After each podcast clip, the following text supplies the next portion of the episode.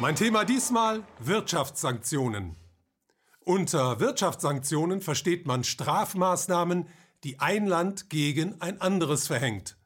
Sie können sich gegen einzelne Personen, einzelne Unternehmen oder aber auch gegen ganze Wirtschaftszweige oder sogar die gesamte Wirtschaft eines Landes richten. In den beiden letzten Fällen würde man von einem Wirtschaftsembargo sprechen. Wirtschaftssanktionen können verschiedene Formen annehmen. Das sanktionierende Land kann zum Beispiel Einfuhrzölle auf Waren aus dem betroffenen Land erheben und sie so für die eigenen Bürger teurer machen. Es kann aber auch Ausfuhrzölle erheben und so die eigenen Waren für die andere Seite verteuern. Möglich sind auch Ein- und Ausfuhrbeschränkungen oder ein komplettes Verbot der Ein- und Ausfuhr bestimmter Waren.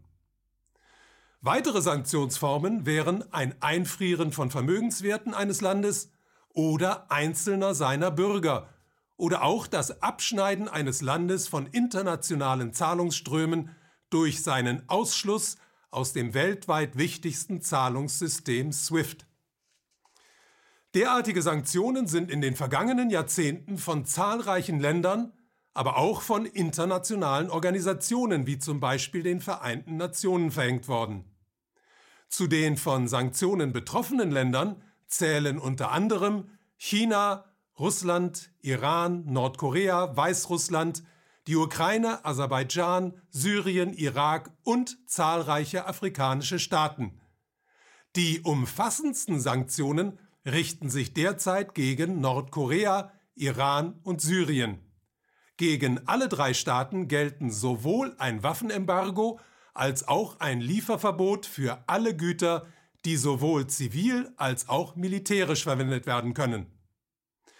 Alle Arten von Wirtschaftssanktionen haben eines gemeinsam. Sie werden grundsätzlich von stärkeren gegen schwächere Länder verhängt und treffen dabei immer die sozial schwächeren Schichten des sanktionierten Landes am härtesten. Zölle, Tarife und auch die Verknappung von Waren, wie zum Beispiel die Verknappung von Öl bei einem Ölembargo, führen dazu, dass die Preise, im Fall des Öls die Energiepreise, ansteigen, was natürlich die unteren Einkommen am stärksten belastet. Sanktionierte Länder sind oft gezwungen, die eigene Währung abzuwerten. Während internationale Spekulanten von dieser Maßnahme profitieren, trifft der Kaufkraftverlust die arbeitende Bevölkerung und die Armen, insbesondere im Bereich importierter Nahrungsmittel. Besonders schlimm wird es, wenn die Sanktionen medizinische Güter betreffen. Das ist zwar nach geltendem Völkerrecht verboten, das Verbot kann aber leicht umgangen werden, indem nicht die Medikamente selber, sondern die Rohstoffe, die zu ihrer Herstellung notwendig sind, sanktioniert werden, mit der Folge, dass es bei der Versorgung von Patienten zu lebensgefährlichen Engpässen kommt. Dazu nur ein Beispiel. Das Center for Economic and Policy Research in Washington hat festgestellt, dass die Sanktionen gegen Venezuela 2017 und 2018 80.000 HIV-positive Menschen, 16.000 Dialysepatienten, ebenso viel Krebspatienten und 4 Millionen an Diabetes und Bluthochdruck leidende Menschen betroffen haben, von denen 40.000 in diesem Zeitraum wegen mangelnder Medikation gestorben sind. Niemand sollte glauben, dass es sich bei diesen Folgen um einen unbeabsichtigten und tragischen Nebeneffekt der Sanktionen handelt. Ganz im Gegenteil. Dies ist ihre wirksamste Form.